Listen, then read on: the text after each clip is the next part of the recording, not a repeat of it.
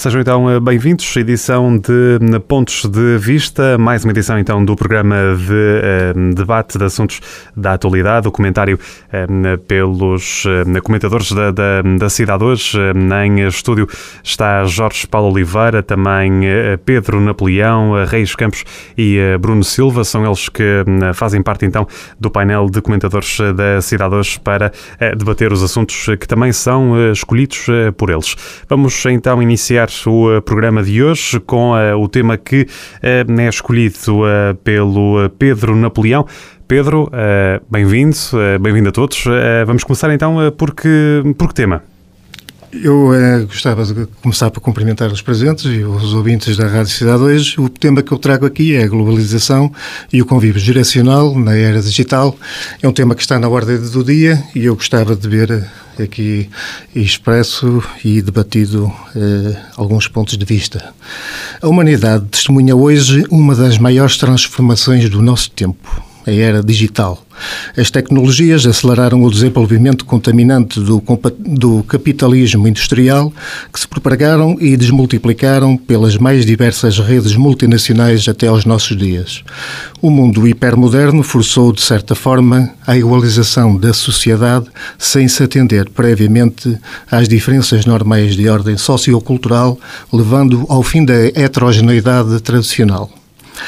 As novas multinacionais da era digital substituíram os grandes grupos industriais que dominaram o velho capitalismo pelo hipercapitalismo globalizado, o da sociedade universal do consumo hiperconectado à distância de um confortável e simples clique proporcionado pelas apps, com a com a propagação das redes sociais, as pessoas passaram a receber muito mais informação, mas nem por isso passaram a ter mais certezas. Passaram sim, foi a ter um acesso mais facilitado entre elas, embora de uma forma remota, mergulhando numa espécie de superficialidade mais próxima do neosedentarismo acomodado e apático. Os novos fluxos da globalização resultantes de um emergente sistema económico global estão a originar, inevitavelmente, uma, uma população cada vez mais flutuante, onde a Terra parece ficar cada vez mais distante. A preferência por um maior contato com a tecnologia em detrimento da natureza e das manifestações emocionais levou a um subinvestimento do desenvolvimento e manutenção do lado racional do homem relegando para segundo plano o seu lado mais emocional, que constituem para os neurocientistas um conflito intrapsíquico com consequências preocupantes para a humanidade a larga escala. Assiste-se a uma espécie de formatação de uma sociedade que se deixou holografar pelo mundo das imagens e seduzir pelo mundo do consumo que a conduziu a sérios problemas económicos, éticos e sociais associados a uma crise de identidade que põe em causa todo o lado positivo que a globalização poderia oferecer relativamente a uma sociedade mais unida, participativa e civilizada. A globalização não foi inclusiva acentuou desigualdades. Os ricos ficaram cada vez mais ricos e a classe médica, média ficou muito mais pobre. Por outro lado, não deixa de ser sintomático constatar um fator essencial para os que defendem uma ideia de universalidade, o facto de, ao mesmo tempo, se ter uma certa convergência entre as diferentes culturas, hoje mais próximas nos hábitos e costumes, que há alguns anos a esta parte seriam impensáveis. Mas poder-se-á retirar daqui um indício positivo que nos levará a acreditar e a ter esperança que a verdadeira globalização ainda poderá ser possível no futuro? Mas como poderemos explicar a sua evolução no futuro, estando hoje neste ambiente de tensão e contradição, certos que as sociedades em geral estão mais voltadas para si, onde predomina o individualismo egoísta, muito pouco recomendável à vivência comunitária? Como será o convívio geracional na era digital. Numa perspectiva mais otimista do que aquela que os meios de comunicação normalmente fazem passar, quero acreditar que o processo de globalização ainda está a acontecer. É um processo em contínua construção que ainda tem um longo caminho a percorrer ao encontro da verdadeira mundialização desde que saibamos ver e aproveitar as oportunidades que se estão a gerar. As tecnologias sempre nos ajudaram a ter um futuro melhor. Temos que saber tirar partido delas E as tecnologias não acabaram com os empregos, elas criam outros empregos e outras profissões. Não tenho dúvidas que o desenvolvimento económico é absolutamente necessário. Contudo, a forma manipuladora como parece ser gerido afasta de certos valores fundamentais entre as diferentes sociedades e culturas que são absolutamente determinantes para a relação do homem com o meio. No momento em que as novas gerações estão mais voltadas para elas próprias, com a necessidade de criar impacto imediato, não percebendo que a vida é uma longa jornada e que a assertividade que vem da experiência é um posto, importa às gerações mais antigas terem a capacidade híbrida de perceberem, refletirem e se adaptarem rapidamente, passando para as mais novas valores úteis que assegurem a construção de um, de um mundo melhor. Deixamos de ter os computadores a trabalhar para nós e passamos a trabalhar para eles. Delegamos assim a experiência e todo um conhecimento da história da humanidade para agora desfrutarmos do conforto da inteligência artificial. Mas não nos deixemos iludir. Não deixemos que eles tomem conta de nós. Defendo um crescimento sustentado e planeado como se de uma causa ambiental se tratasse. Um novo movimento cívico que tire partido deste novo paradigma que o mundo digital nos delegou. Uma causa muito para além do sistema convencional político, económico e financeiro, uma causa que inverta os individualismos resultantes da competitividade excessiva e desleal que estiveram e estão na ordem dos últimos acontecimentos no que concerne ao agravamento do fosso entre as classes sociais, aos extremismos e fundamentalismos religiosos. Um novo movimento geracional que tire proveito e abra um novo ciclo ambientalmente e socialmente mais saudável. Passemos esta ideia às novas gerações, o futuro também passa por nós. E o que é que lhe apraz dizer em relação a este tema? Obrigado, Pedro. Arriscamos. Bem-vindo também. Muito obrigado os habituais cumprimentos aos ouvintes da Rádio Cidade hoje.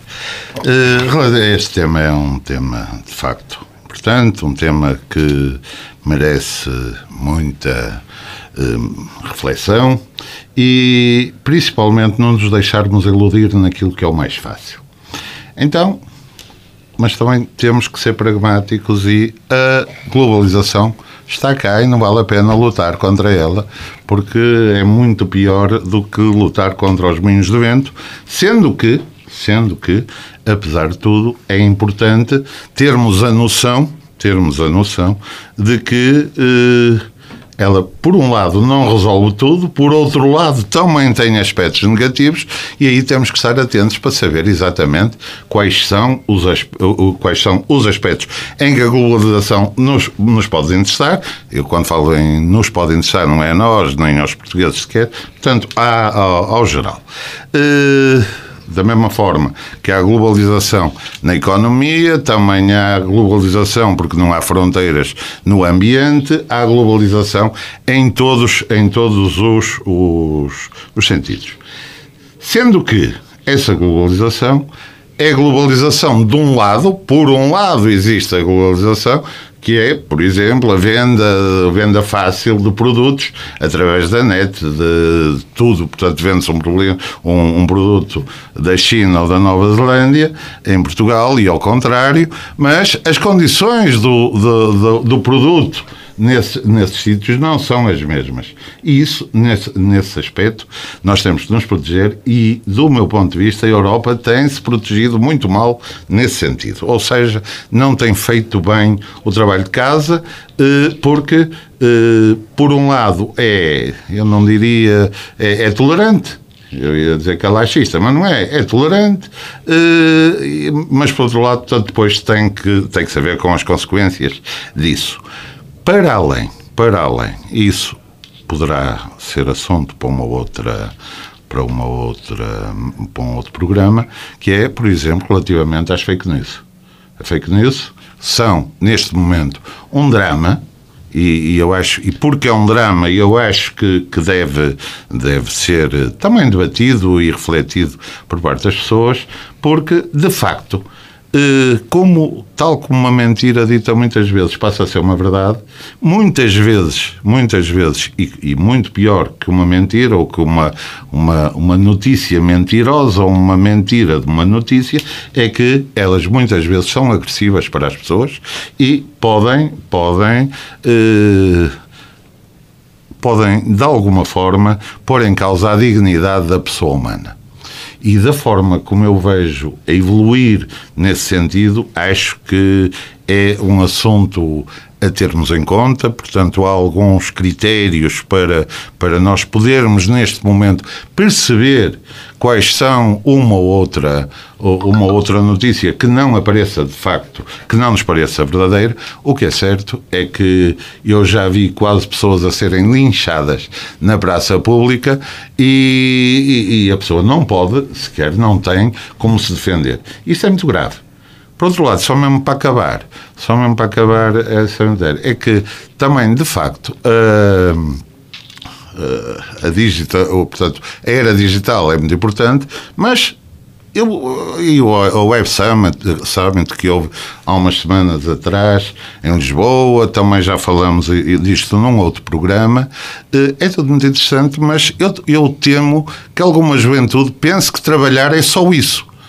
E, e é preciso ter os meios de produção a produzir. E é preciso fazer casas, e é preciso hospitais, e é preciso, e é preciso médicos, e é preciso economistas. Quer dizer, ou seja, eu temo que caminhamos para um mundo em que ele passa a ser mesmo todo virtual.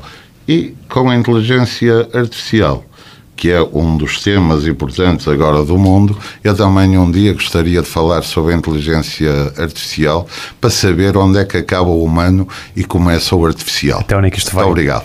Muito bem. Reis Campos, obrigado pela partilha da sua opinião em relação a este eh, tema. Avançamos para o eh, Bruno Silva. Eh, Bruno, vamos aqui, eu estou com uma dúvida se, se, se, se eu vou conseguir ouvir agora. Se não for agora, partimos para, para o Jorge Paulo. Uh, vamos aí uh, então. Uh, Olá, Rafael. Não, não consigo ouvir. Portanto, vamos para o, uh, o Jorge Paulo. Uh, pronto, lá está, Reis Campos, já está a resolver o assunto. ok. Muito bem, Rafael. Assim está resolvido. Muito bem. Uh, está, é prático, ok? Tudo bem? Muito bem. Vamos então partir para a em relação ao tema. Em primeiro lugar, gostaria de cumprimentar o auditório da cidade hoje, cumprimentar os meus colegas de painel. É sempre bom estar mais uma semana aqui para, para comentarmos os pontos de vista que temos sobre os assuntos. Relativamente à, à questão da globalização que o Pedro hoje nos trouxe, eu acho que a globalização, eh, o crescimento da população encontra-se indexada eh, também aqui à, à baixa natalidade nos países ocidentais, ou seja, tudo isto, globalização, eh, crescimento da população, que está aqui, uh, ou seja, isto fez com que houve aqui um, uma aceleração do processo da era digital, da dita industrialização uh, nos países ocidentais. Se nós uh, fizermos, fizermos aqui um apanhado dos últimos 10 anos, toda, toda esta, esta era digital iniciou-se em países como os Estados Unidos, muito na Europa, na, na Alemanha, que depois dá, dá aqui um avanço para, para haver uma replicação da indústria 4.0 a nível europeu, e, e tivemos também aqui um avanço ao nível do Japão, portanto, isto uh, deve-se muito uh, a esta dita globalização, mas à, à, à dita competitividade das economias e esta competitividade das economias sempre esteve associada uh, à disponibilidade de pessoas para, para, para trabalhar. Portanto, nós assistimos hoje com esta globalização a baixa natalidade dos, destes países ocidentais que eu referi, um aumento da população ao, ao, nível da Ásia em países como, como a Indonésia, como o Vietnã, temos também a Índia com um crescimento populacional, a própria África, portanto, abre-se aqui um, um, um, um, fator de competitividade uh, em, outras, em outras zonas do nosso globo e, portanto, houve esta necessidade de, de alavancarmos uh, uma era digital. Essencialmente, eu irei falar mais essencialmente ao nível da economia, mas uh, também não tenho muito tempo. Uh, portanto, uh, quero com isto dizer que a dita introdução de robôs na produção Uh, na produção da nossa indústria faz com que, faz com que nós sejamos competitivos. Claro está que, que temos aqui que ter uma abordagem integrada para que haja um convívio homem-máquina que já começa, que já começa a existir. No entanto, temos que formar uh, pessoas uh, para estas ditas novas novas novas funções que as pessoas terão em determinados em determinadas indústrias e, e, para isso uh, teremos de ter uma educação que terá que ser diferente, teremos de ter universidades que formem, que tenham uns cursos que, que serão totalmente diferentes dos do dia de hoje. Portanto, é importante nós, nós avançarmos uh, a esse nível. Gostaria ainda de referir que uh, nem tudo são problemas temos problemas ao nível da indústria, porque não, não sei a partir do momento que, que tenhamos robôs a trabalhar, de que forma é que há uma taxa uh, que irá compensar, uh, ou seja, a, questão da, do, dos descontos que hoje são feitos, quer seja para a segurança social. Portanto, não, não sei como é que, ao nível de sustentabilidade, terá, terá, teremos que encontrar aqui um, um mecanismo de, de taxar uh, também esta dita, esta, esta dita industrialização ao nível da, das empresas, mas, mas temos benefícios enormes hoje já o sentimos. Nós, ao nível da saúde, do bem-estar, portanto, a era digital trouxe-nos avanços. Eh, o próprio Reis Campos está na área, na área da medicina, sabe, sabe o bem, que houve aqui avanços eh, enormes que trazem um benefício para as pessoas. Portanto, temos que saber aproveitar os benefícios da era digital ehm, para, para uma melhor qualidade de vida. Dou outro exemplo. Nós hoje temos, temos idosos que se encontram em casa que têm sistemas de alerta para tomar os seus medicamentos. Em caso de uma queda, podem, podem rapidamente carregar num botão e ele conecta com com, com alguém que irá socorrer, um, os próprios idosos para comunicarem com, com as suas famílias, quer, sejam, quer estejam em Portugal, que estão longe, ou quer, ou quer que estejam no, no, no exterior. Portanto, isto facilitou muito ou trouxe-nos muitos benefícios. Portanto, esta questão da. E o Pedro colocou bem, hum, a questão do convívio geracional. Eu acho que estamos, de certa forma, a tentar equilibrar e a tentar resolver o dito, a, dita, a dita aproximação de gerações. Eu acho que temos que começar a pensar é na, na convergência entre o homem e a máquina e de que forma é que nós uh, iremos, teremos que trabalhar ao nível da educação, ao nível da formação, para que isso venha a acontecer no futuro. Portanto, se hoje ainda não estamos preparados, se é importante que as escolas que as universidades comecem a pensar em, em ter informações adequadas para o futuro que se adivinha, porque quando, quando nós falamos em países, em estados, Uh, nós falamos uh, e já, já tivemos a oportunidade de debater antes a questão do, do, do impacto da, da, competitividade e da indústria ao nível da, da, coesão social. Portanto, nós teremos de ter sempre uh, economia assente em, em, indústria, quer seja mais física ou digital. portanto, temos que nos preparar para este futuro que se adivinha. Muito bem, Bruno. Aqui está a opinião eh, e eh, partimos para um, o Jorge Paulo Oliveira. O que é que lhe apraz dizer esta questão do, da globalização, Jorge? Obrigado, Rafael. Cumprimento os colegas do painel e todos os ouvintes do auditório da cidade hoje.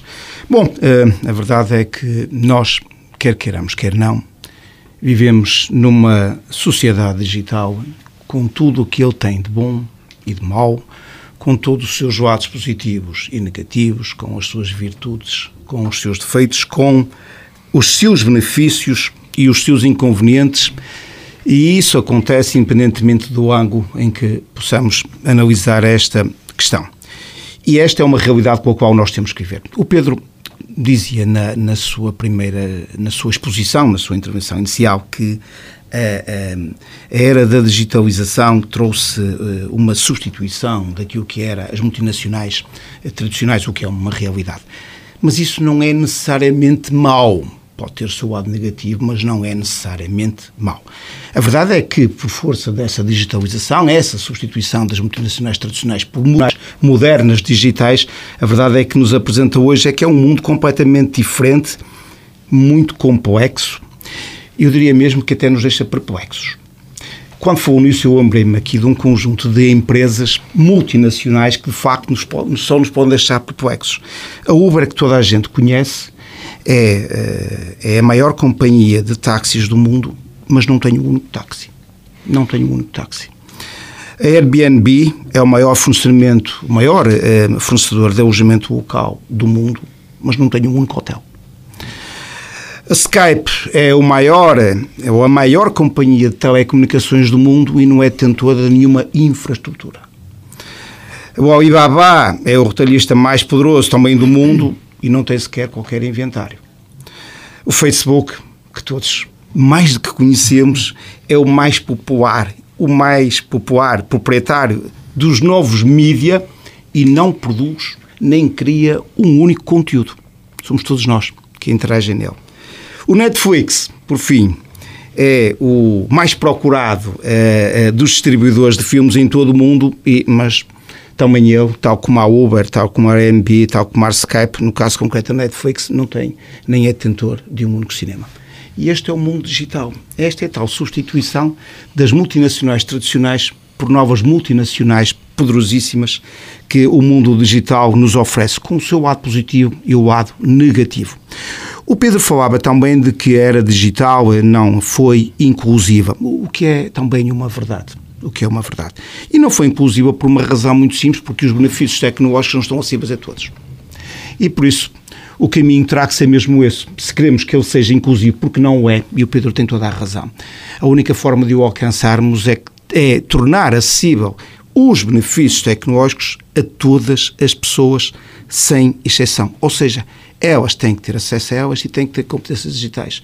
Quando o mundo, eh, quando o mundo for capaz de oferecer a todos os seus habitantes estas competências digitais e o acesso aos meus benefícios tecnológicos, aí será inclusivo. Caso contrário, naturalmente, ele não será inclusivo. Resta-nos esse, esse é que será o nosso grande desafio. Naturalmente, se não for possível de alcançar, no mínimo teremos que atenuar esse grande diferencial. Acompanhar o ritmo das coisas na Exatamente, prática. sem sombra de dúvidas. Muito bem. Estamos, eh, está na altura de eh, fecharmos aqui este tema. Não sei se o Pedro quer uh, completar, concluir aqui. Uh... Só queria dizer que com este discurso não quis de maneira nenhuma ser negativista portanto, e aceito eh, esta inovação da era digital e, acho que vai ser muito bom para, para a sociedade e foi mais numa perspectiva de, de trazer estes pontos de vista e perceber eh, as ideias dos meus colegas, que eu concordo, eh, e como o Reis Campos, que trouxe ainda mais eh, o problema das fake news e, e do, da proteção de dados, que é preocupante, que isso levaria a outro debate.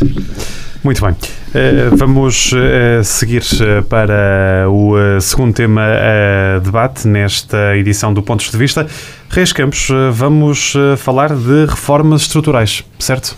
Exatamente. Então. Mas então as reformas estruturais. O que é que nos traz? E antes, antes de mais, vamos dizer o que é que são as reformas estruturais para saber do que é que estamos a falar. Então, segundo o BCE, eh, as reformas estruturais são medidas que alteram o tecido de uma economia nas quais as empresas e os particulares operam para assegurarem uma economia de equilíbrio e um maior potencial de crescimento.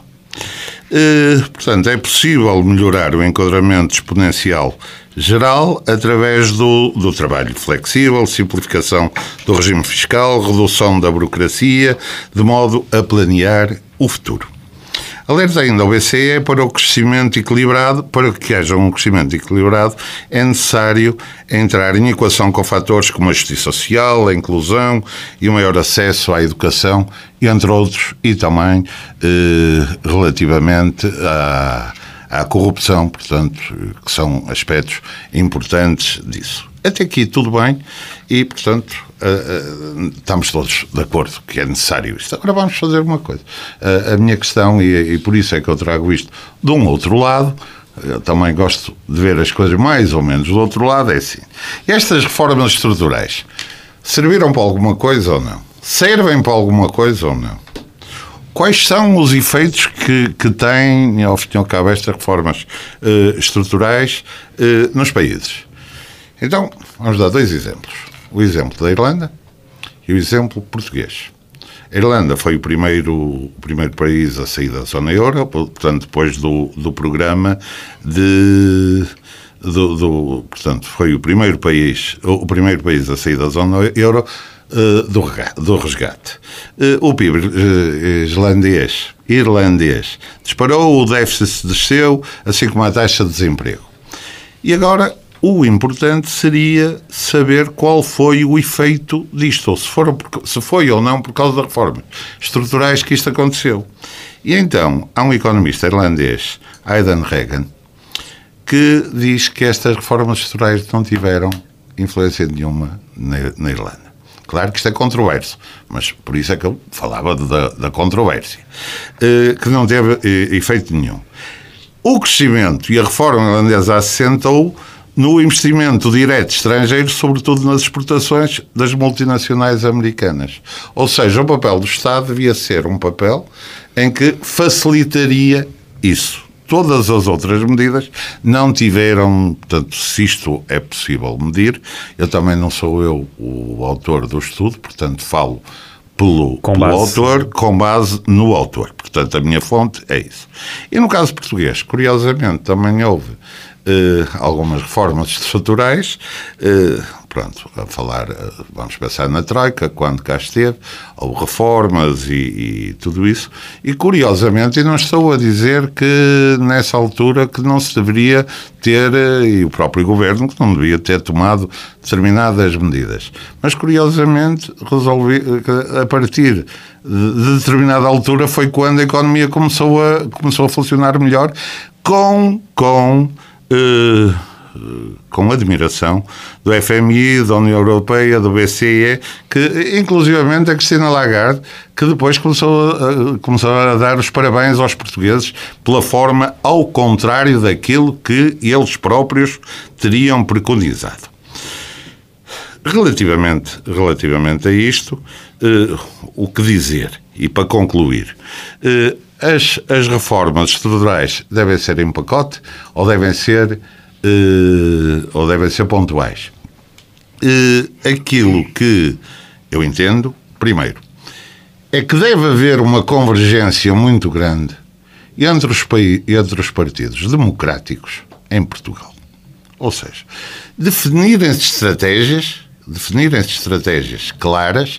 Em cada momento não há reformas estruturais para a vida. A longo prazo. Não há a longo prazo. Há alguns. Há, há, há, coisas que eu estou completamente de acordo. Que se justificam. É, entendi, sim, e entendimentos. Eu estou agora a dizer os entendimentos e até diria mais.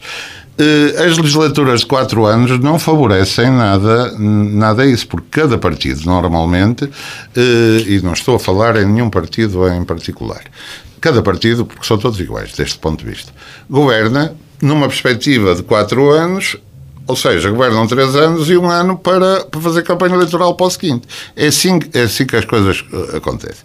Portanto, eu acho que devia haver um, um entendimento. Nas, isto também que eu estou a dizer é dito por muita gente, mas é feito por poucos. Deve haver um entendimento em, uh, em setores determinantes da, da sociedade.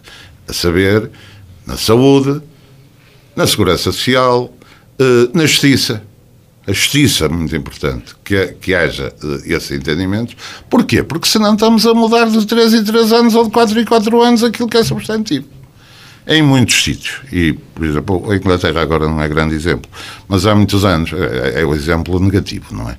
Mas há muitos anos, em Inglaterra, por exemplo, nem se sabia bem qual era um partido ou outro, porque eles. Uh, mudavam os ministros, mas a estrutura era muito. a base sólida do, do, estava lá sempre. Portanto, ou seja, nós não podemos andar aqui a mudar de coisas, porque senão não, não evoluímos coisa nenhuma. Claro que. Aquilo que podemos pensar é assim: as reformas estruturais, ainda com objetivos económicos e sociais, não são politicamente neutras. Ou seja, para cada, para cada situação.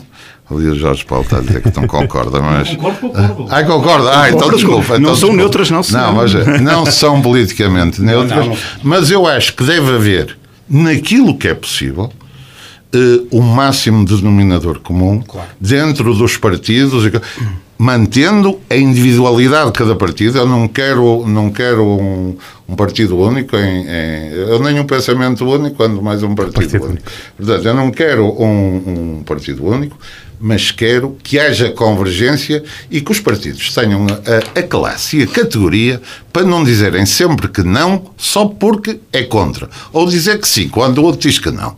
Não. Uh, deve haver também, desse ponto de vista, um crescimento por parte do, dos decisores políticos. Muito obrigado. Começamos já pelo, pelo Jorge Paulo, para respeitar a ordem que há pouco não, eu não respeitei e já que estava, já que estava aqui na troca de, de, de comentários, eh, começamos já, já por aí. Muito bem. Bom, uh, o Reis Campos trouxe uh, um conjunto de reformas estruturais, ou ditas estruturais, que foram desenvolvidas no âmbito da, da aplicação do Programa de Ajustamento Económico Financeiro, enfim, mais conhecido também por Memorando de Entendimento, aplicado pela Troika em Portugal entre 2011 e 2015. 14. Bom, mas é importante eh, referir que eh, se é verdade que nesse período as reformas estruturais se fizeram sentir com uma, uma outra intensidade, eh, a verdade é que o país não fez só reformas estruturais quando esteve cá a Troika. Houve reformas estruturais em outros governos, umas com maior ou menor sucesso, houve reformas estruturais quando tivemos, quando aderimos à União Europeia, houve a necessidade de aplicar e de implementar reformas estruturais quando aderimos ao Tratado Orçamental, houve a necessidade de implementar reformas estruturais quando, um, quando aderimos à moeda única, portanto, ao euro. E somos obrigados, meia volta, a aplicar reformas estruturais por força também daquilo que é o próprio programa da Comissão Europeia, por exemplo, quando criou uma União Bancária Única, quando, já como aqui referi, avançou com a moeda única e quando, e, portanto, avança também com um órgão regulador do sistema bancário europeu, que é o BCE. Posto isto, dizer o quê? Dizer o quê que... Hum, Bom, eh, e como digo, há reformas que foram feitas, nem todas as reformas ditas estruturais são estruturais. Muitas vezes são assim designadas, mas aquilo não passam de um conjunto de medidas conjunturais. Aliás, nós temos todos os anos, Mais por for, muita, aliás, muitas delas são mesmo conjunturais. Aliás, nós temos, nós temos todos os anos, o Parlamento tem todos os anos que aprovar, por força de, de, de, de uma imposição europeia, temos que aprovar uma coisa chamada o programa, às vezes chama-se programa, outras vezes chama-se plano, uh, o Programa Nacional de Reformas. Depois faça a leitura e há de se perceber que boa parte daquilo está não é reforma coisíssima nenhuma, são medidas conjunturais, não estou a dizer que não sejam necessárias, mas são para resolver problemas concretos no imediato ou de curto prazo, ou seja, não são para introduzir fortes alterações naquilo que é o nosso sistema económico ou da organização do Estado uh, uh, e para perdurar no tempo, ou seja, com uma durabilidade superior. Aliás, quando falamos em reformas estruturais, lembro sempre desde a educação educação, porque aquilo que sempre que há o Ministro, há uma nova reforma no sistema educativo e, portanto, uh, uh, alguns de nós, para não dizer todos que nós passamos pelo sistema uh, educativo português, passamos por diferentes reformas ao longo da nossa carreira educativa, o que é uma coisa absolutamente inacreditável. Mas o Reis Campos dizia também que, e com muita propriedade, que algumas das reformas, ou melhor dizendo que as reformas não eram politicamente neutras, o que é verdade, e o que faz com que elas, muitas delas, nunca cheguem a ser implementadas ou nunca, nunca chegam a ser implementadas porque são revogadas. E pior do que isso, eh, são revogadas sem que seja feita uma avaliação, uma monitorização dos resultados até alcançados. São simplesmente revogadas. E eu não me estou a referir a nenhum partido em concreto. Estou-me a dizer que são revogadas porque, do ponto de vista político, quem está à frente dos destinos do país com elas não eh, concede ou não concorda com as mesmas e, portanto, simplesmente a revoga sem que haja qualquer monitorização, sem que haja qualquer avaliação e, às vezes, para haver uma avaliação, uma monitorização, também é preciso que decorra algum tempo. E quatro anos, em muitos casos, é um espaço demasiado curto. Hum, bom, para terminar, eu diria que eh, nós fizemos muitas, mas mesmo muitas reformas estruturais. Nem todas foram bem sucedidas. Algumas não foram bem sucedidas. Claramente não foram bem sucedidas. Muitas das que fizemos foram impostas, como eu já referi pela troca, e não foram bem sucedidas. Na maioria dos casos, diremos que o programa de ajustamento económico ao financeiro naquilo que era o essencial, que era de facto pôr alguma ordem nas contas públicas portuguesas e pôr alguma ordem daquilo que era a presença do Estado na economia. Eu entendo que elas foram uh, benéficas para o país e os resultados estão-se a ver neste momento. Algumas das reformas permitiram exatamente aquilo que é hoje o crescimento económico que se verifica no país e os índices de, de emprego, de aumento de emprego e diminuição do desemprego que também que se verificam no país. Agora, há uma coisa é que nós nunca fizemos. E o Reis Campos tocou no assunto, e era nesta perspectiva que eu também queria concluir eh, estas minhas observações. Diz, era importante que houvessem alguns consensos mais alargados em matérias determinantes, como por exemplo a área da justiça. Eu diria que sim, mas para isso era preciso fazer aquilo que Portugal não fez e não tem perdido um segundo a pensar em fazer, que é a reforma do Estado. A reforma do Estado é qualquer coisa que leva mais do que uma década e esse debate nacional, essa reflexão sobre aquilo que deve ser as grandes áreas de soberania, a justiça é uma delas, mas nós também poderíamos falar da defesa nacional, da diplomacia e da segurança, que são as outras três áreas de soberania. Esse debate nunca foi feito e por isso talvez seja aqui o nosso problema, um dos maiores problemas da nossa democracia, é fizermos reformas estruturais, mas continuamos a olhar para o Estado com a mesma ótica que olhávamos no século XX, quando nós estamos no século XXI e queremos um Estado moderno para o século XXI. E esse debate sobre a reforma do Estado, aquele que fosse capaz dos maiores consensos no país, esse é que nós nunca fizemos e por isso é que nós também temos dificuldades em avançar nesta matéria. Muito bem, obrigado eh, Jorge Paulo pela partilha da, da opinião. Tenho mesmo agora que fazer uma curta pausa, já vamos eh, voltar eh, para continuar a debater este tema das reformas estruturais, um tema trazido pelo Reis Campos, que como disse vamos continuar a debater daqui a muito pouco. Estamos eh, de regresso para a segunda parte deste Pontos de Vista. Como dizia ainda há pouco, estávamos a debater a questão das reformas estruturais, tema trazido de resto pelo um, Reis Campos. Já ouvimos a opinião dele, o ponto de vista dele e também do Jorge Paulo Oliveira. Falta-nos uh, conferir uh, o que é que o. Uh, o Falta-me o Pedro Napoleão tem-nos a dizer. Fizeram-se muitas reformas estruturais e fala-se de muitas reformas estruturais, mas eh, manifestam-se insuficientes e, e ineficazes. Eh, no âmbito do Programa Europeu de Apoio à Reforma Estrutural, Portugal viu aprovados nos últimos anos projetos relacionados com as áreas orçamental, regulamentar e a modernização dos serviços administrativos que visaram promover o investimento, o crescimento e a criação de emprego, reforçando a competitividade e o crescimento sustentável. Assistimos, de facto, à modernização de toda a administração pública num quadro de reformulações e adaptações ao projeto europeu, quer ao nível da legislação, quer ao nível da organização das instituições. Mas poder-se-á dizer que este conjunto de ações estão ao nível das medidas que exigiriam reformas verdadeiramente estruturais?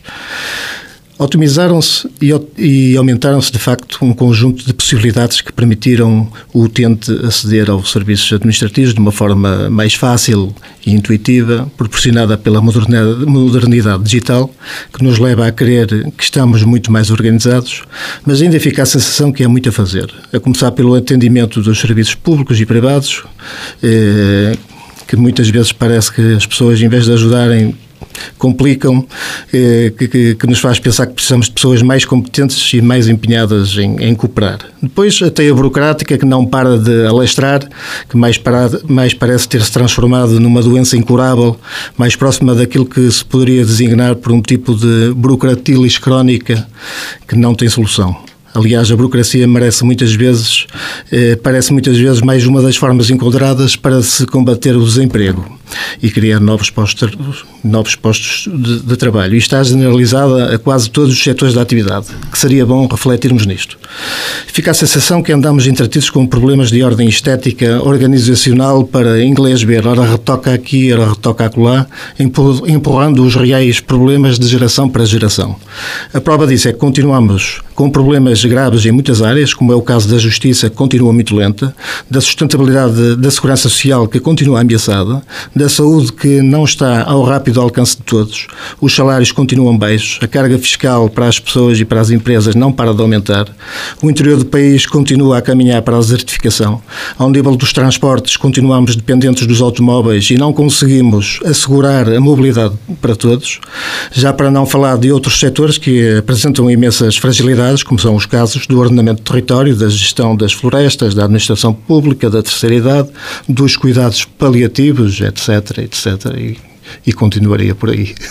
É melhor não, até porque temos, uh, temos pouco tempo. Uh, temos uh, eh, 10 minutos e estou aqui a ver com isto, 10, 11 minutos, estou aqui a ver com isto que se calhar não vamos ao, ao tema do, do Bruno, mas para ele não ficar triste comigo, dou-lhe a oportunidade para partilhar o ponto de vista dele em relação a este tema. Muito bem, Rafael.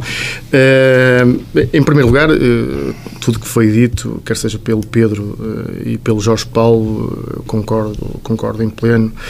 Um, eu, eu queria aqui, até ao Reis Campos, quando, quando falou da questão do caso irlandês, eu acho que da questão do investimento direto estrangeiro, com, com potencial de exportações, isso deve-se uh, fundamentalmente ao quadro fiscal mais competitivo que a Irlanda tem eh, relativamente, o papel Estado, eu disse isso. relativamente, o papel, o papel do Estado deve ser facilitar relativamente, relativamente ao é português e é nesse sentido eu, eu concordo com, com o que Jorge Paulo falou das reformas estruturais das, da dita reforma do Estado em, em áreas de soberania, mas eu irei focar até a minha opinião muito centrada, muito centrada nesta questão que me parece importante porque, como eu tenho vindo a falar consecutivamente, a questão da indústria, a, questão, a questão que é, que é um pilar fundamental da nossa economia, do crescimento económico.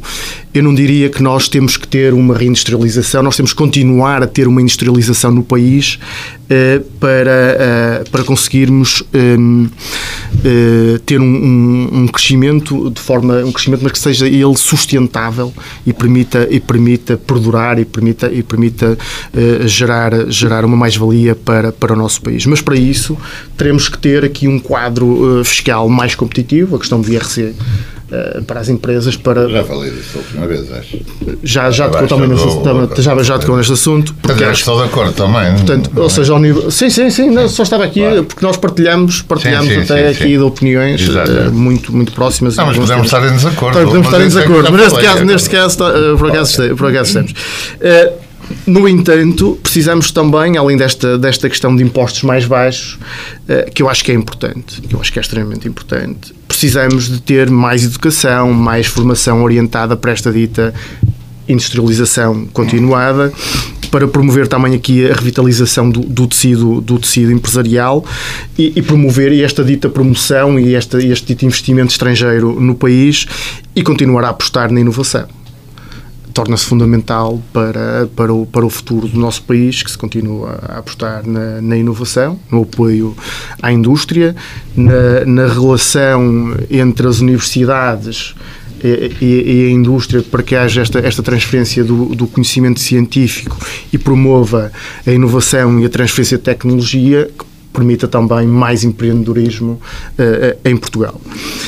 Um, Dizer que também que, que é aqui, sem este dito crescimento sustentado, poderemos pode haver aqui eh, aqui a questão da, da sustentabilidade da nossa dívida do Estado ser posta em causa. Portanto é importante que se, que se pense. Estamos nós nós estamos estamos a crescer o país tem crescido isto nota-se nota-se claramente. No entanto é importante manter manter. Por isso, é, por isso é que eu digo. Está, está a crescer mais do que o que o governo não queria, ou, ou achava. A Europa disse que o crescimento seria, há pouco, pai, há duas ou três semanas atrás. Não, quer dizer que, que a Europa tem uma, tem uma previsão de crescimento uma, mais, é mais sorridente é que a do, do, do, país. Do próprio e, governo. E que o governo tem uma, uma visão mais. Assim não diria pessimista, mas Sim. não tão otimista. Não, eu estava então, só estou admirado. É esperemos que seja, do, esperemos que seja da Comissão Europeia a que venha se verificar, para bem de todos nós. Eu acho que sim. Não, eu estava aqui a dizer que nota-se o crescimento. Isso é claro que ele se nota, tem-se notado aos últimos, oh, últimos anos. É só para dizer que o crescimento que possamos vir a ter este ano, por incrível que pareça, é inferior àquele que tivemos em 2015.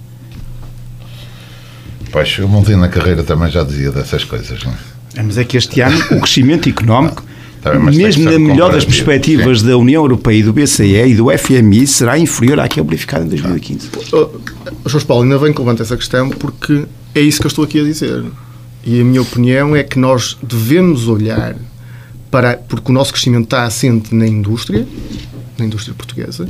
Portanto, temos que olhar para a indústria, temos que criar condições para as empresas que estão em Portugal, temos que criar condições para, quer seja fiscais, aquilo que eu falei há pouco, para, para que haja investimento, termos recursos altamente qualificados que respondam a estes desafios, com formação adequada. Portanto, estamos, nota-se que estamos em crescimento, pode agora baixar, mas temos que o manter e temos que pensar em que temos que acelerá-lo. Portanto, portanto e, e, por isso é que é necessário haver reforma, haver as ditas reformas estruturais. Portanto, eh, e não queria também alongar muito, mas queria focar este ponto que me parece importante. Acho importante. As reformas são contínuas, não é? Agora faz a reforma e não se faz mais nada, não é? Não, porque elas não se, notam, não se notam e não se notam, não se notam no, E ajustável ao, é? tempo e às novas realidades. E podem ser ajustadas e elas nunca, nunca têm um impacto, um impacto imediato. Portanto, ah, é importante que, que se olhe para, para o que está a acontecer na economia. Estamos, se fossem, estamos contentes. Ou seja, tem, tem, já, até já debatemos esta questão, da questão do emprego, estamos, uh, temos, isso nota-se também no nosso, no nosso Conselho, mas é importante que, que estejamos atentos e que, e que, possamos, possamos realmente criar as condições para termos um, um, um, crescimento, um maior crescimento, mas que seja sustentável de forma a termos melhores condições de vida para, para as pessoas uh, uh, do nosso país. Obrigado, Bruno. Uh, Reis Campos, dou-lhe os últimos uh, quatro minutos que restam de, de programa. Há tanto tempo. Dou-lhe a Não sei, não sei, não sei. Vamos ver. Vamos ver. então, então é assim, naturalmente que eu falei das reformas estruturais, especialmente ao nível económico, mas há outras reformas, eh, especialmente, e um país que, como deve ser, tem que investir seriamente na ciência, na inovação eh, e no conhecimento. E isso já aconteceu há alguns anos e neste momento, neste momento eu do que conheço, eh, estamos a andar um pouco para trás nisso. E eu lembro, portanto, para se perceber do que é que eu estou a falar, estou a falar do governo, do governo não, do, do ministro Mariano Gago. Já morreu, portanto, eh, mas o Mariano Gago fez um, portanto, tinha um programa de ciência um programa de desenvolvimento que neste momento ainda se nota. E a esse nível, porque se nota menos, e nós temos a nossa, as nossas universidades, eu estou farto de dizer isto aqui, está pejada de investigadores e de pessoas com uma categoria eh, fora de série. Aliás, nota-se quando eles vão lá para fora. Já, já falamos disso também. Mas é muito, muito visível Uh, e mais, eu às vezes até, até me custa, porque eu conheço, conheço muitos, até me custa ver aqueles investigadores, aquelas pessoas que se dedicam um dia inteiro àquilo que estão a fazer e não têm contrato de trabalho. Não têm, alguns estão há 20 anos e não têm nenhuma segurança no trabalho. E se souber quanto é que eles ganham por mês, até mete, até mete dó. Porque ganham, ganham pouco mais que o salário mínimo. E isso é um dos aspectos também que deveria, que deveria ser pensado, mas como são pessoas educadas, são menos, são menos reivindicativas, eh, portanto, eh, as coisas vão andando assim, mas não, não está bem a parte da ciência, claro. a coisa não está bem neste nós temos, nós temos um Ministério da Ciência, Tecnologia e do Ensino Superior, mas só no papel. Pronto. Porque, na verdade, o que lá temos é o Ministério do Ensino Superior. Hum, mas não temos nem de ciência nem de tecnologia. Então, se compararmos com Mariano Gana, é que não temos mesmo. Eu, eu uh, falei disso como, como sim, um sim, porque de facto, um facto de, tivemos aí ah, tivemos o Ministério ah, da Ciência e da Ciência, da Tecnologia e do Ensino Superior. Ah, há uma coisa que eu quero dizer. Nós temos estruturas de ciência de alto nível. Temos no Porto, então, quer dizer, temos coisas, temos o, o interesse é esse. Temos, temos centros de investigação, temos centros de investigação eu conheço melhor o Porto, a Universidade do Porto, que é de onde eu sou, uh, eu sou da Universidade. E, e por isso eu conheço bem os centros de investigação de altíssimo nível, de altíssima categoria, mas também não é só no Porto, é em todos os sítios. Temos e Minho também. deveria. Temos Sim, o Minho. Aqui não, temos, eu só, eu, eu só estou também. a falar. Temos os três vezes, não, Minho... não, eu só estou, eu sim, sei, sim, sim, eu, eu tenho muitas ligações. Aliás, nem precisamos ser Famalicão se quiséssemos Como? falar de investigação. Como? Se quiséssemos falar de investigação, também, também. nem precisávamos ser Famalicão, não é? Pronto, mas uh, tudo bem, e eu só estava a falar do Porto. E o Citev eram dois de conhecer, da... Sim, eu gosto de falar mais daquilo que conheço mais. E apesar de eu ter ligações também à Universidade do Minho, em muitos aspectos, mesmo na área da ciência, eh, conheço melhor, naturalmente, a Universidade do Porto. Eu, eu, eu, uma vez por mês, estou numa reunião do Senado, eu faço parte do Senado da Universidade, estou numa reunião do Senado e não é nada que, que passe na Universidade. E nesses centros que, não, que eu não tenha, só se eu estiver distraído e mesmo assim ainda tenho que saber. Portanto, não faço grande, grande. Mas acho que é um aspecto que deve ser acarinhado. Passaram os 4 minutos? Passaram. Ah, passaram. Uh, não, faltam 2 segundos. Ah, Portanto, tá, tá. bem cronometrado, uma boa noção do, do tempo. Obrigado. Uh, vamos então a fechar a edição de hoje do Pontos de Vista, que regressa na próxima semana também à mesma hora. Resta-me então agradecer a todos os nossos eh, comentadores, esperar que, uh, posso, que nós possamos contar com eles na próxima edição. Meus caros, então, se não for antes, até para a semana. Até para a semana. Até para a semana. Okay.